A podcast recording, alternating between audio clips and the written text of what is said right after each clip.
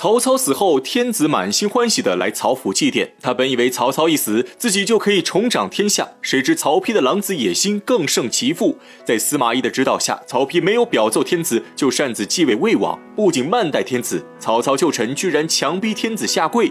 天子势单力薄，不敢还口，只能跪倒在地叩拜曹操。一个堂堂正正的大汉皇帝，居然向臣子下跪，其中屈辱可想而知。献帝回到皇宫后，失魂落魄。在先祖灵位前痛骂曹操和曹丕，想起大汉四百余年的基业，如今就要断送在自己手中，献帝悲愤交加。虽然有心杀贼，可他充其量就是一个超级兵，又能拿曹丕怎么办呢？只能跪倒在地上，不断祈求祖先显灵，剿灭叛贼，模样既心酸又可笑。转眼间，曹操病天已过三日，曹植和曹彰既不来奔丧，也不派人来送丧表。曹丕心中不安，担心他们会谋反作乱。正和司马懿交谈之际，有下人来报，曹彰亲率十万大军前来奔丧，眼下正是南门外驻扎。曹丕听后大惊失色，他心中明白曹彰这是来争王位了，急忙请教司马懿对策。司马懿临危不乱，似乎早已预料到曹彰的举动，当下表示自己愿意用三寸肉舌去征服曹彰。司马懿孤身一人来到曹彰军中，果不其然，曹彰正是来争王位的。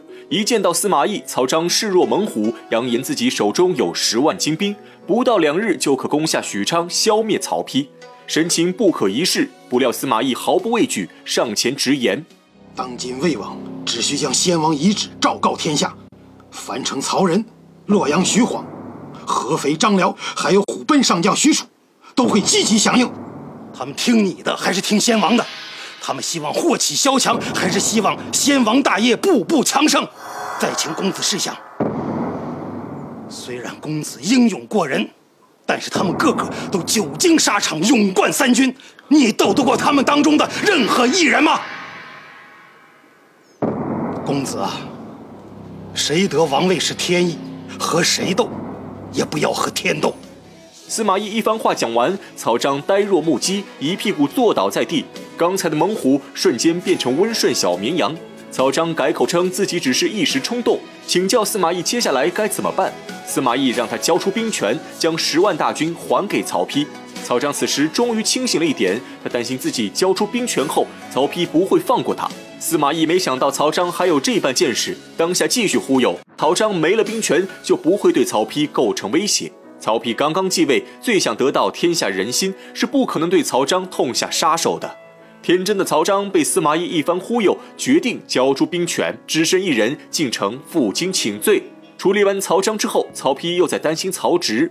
司马懿再出一计，让曹丕将曹彰请罪的事情派人传示给曹植，让他前来见驾。如果曹植不来，就可以将他治罪。曹丕一听，觉得此计甚妙。心中难题迎刃而解，当下对司马懿万分感激，决定晋升司马懿，让他自己挑选官职。不料司马懿听后面色微变，转身沉思片刻后，突然跪倒在地，表示自己只想为曹丕效力，没有其他非分之想。曹丕才不相信这个老狐狸之言，继续出言试探，让他当太尉和相国，却都被司马懿拒绝。最后，司马懿只要了一个王室主簿的职位。负责拟写诏书，是一个没有实权的虚官。曹丕眼看司马懿如此滴水不漏，使出最后杀手锏，将侍女静书赐给司马懿。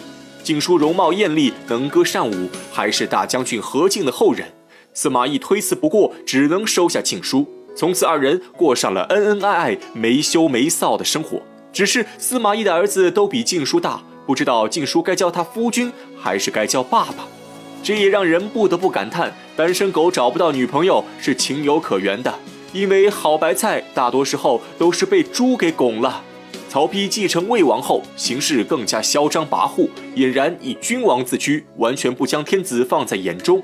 这日，大臣华歆上奏曹丕，直言曹植大逆不道，不为曹操奔丧，而且还不来拜见魏王，请求曹丕将其治罪。曹丕早有此意，直接派虎之许褚去捉拿曹植。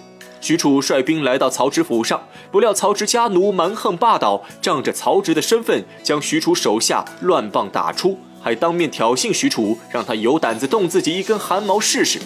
许褚是何许人也？二话不说，直接拔剑，一道寒光闪过，已将曹植家奴当场斩杀。无知的家奴变成第二个许攸。此时，曹植还在府中饮酒作乐，眼看许褚带兵前来，曹植心中有数，他知道曹丕是不会放过他的。想到自己的诗词歌赋已经足以流传百世，曹植再无遗憾。告别众文友之后，跟着许褚赶往许昌。有人将曹植的消息告诉曹丕的母亲王太后。王太后不忍看到他们兄弟之间手足相残，亲自找到曹丕，求他饶曹植一命。曹丕面对母亲的苦苦哀求，答应放过曹植。将母亲送走后，大臣华歆却提醒曹丕，曹植才华过人，胸怀大志，在朝中党羽众多，如果此时不除掉他，可能会成为心腹大患。曹丕心中一动，询问华歆有何计策。华歆建议曹丕明日在朝堂之中试试曹植的才华，如果他能通过考验，就放过他；如果曹植通不过考验，就趁机杀掉他。曹丕听后觉得可行，当下依计行事。次日朝堂之上，曹丕给曹植设下考验，让他以兄弟为主题，在七步之内成诗一首，但诗中不能出现兄弟二字。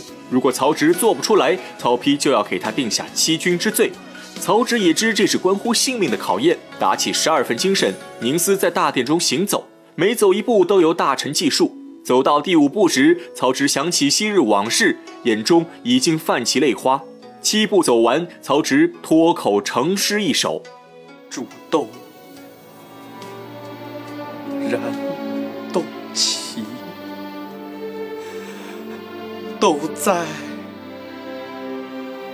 釜。”中气，本是同根生，相煎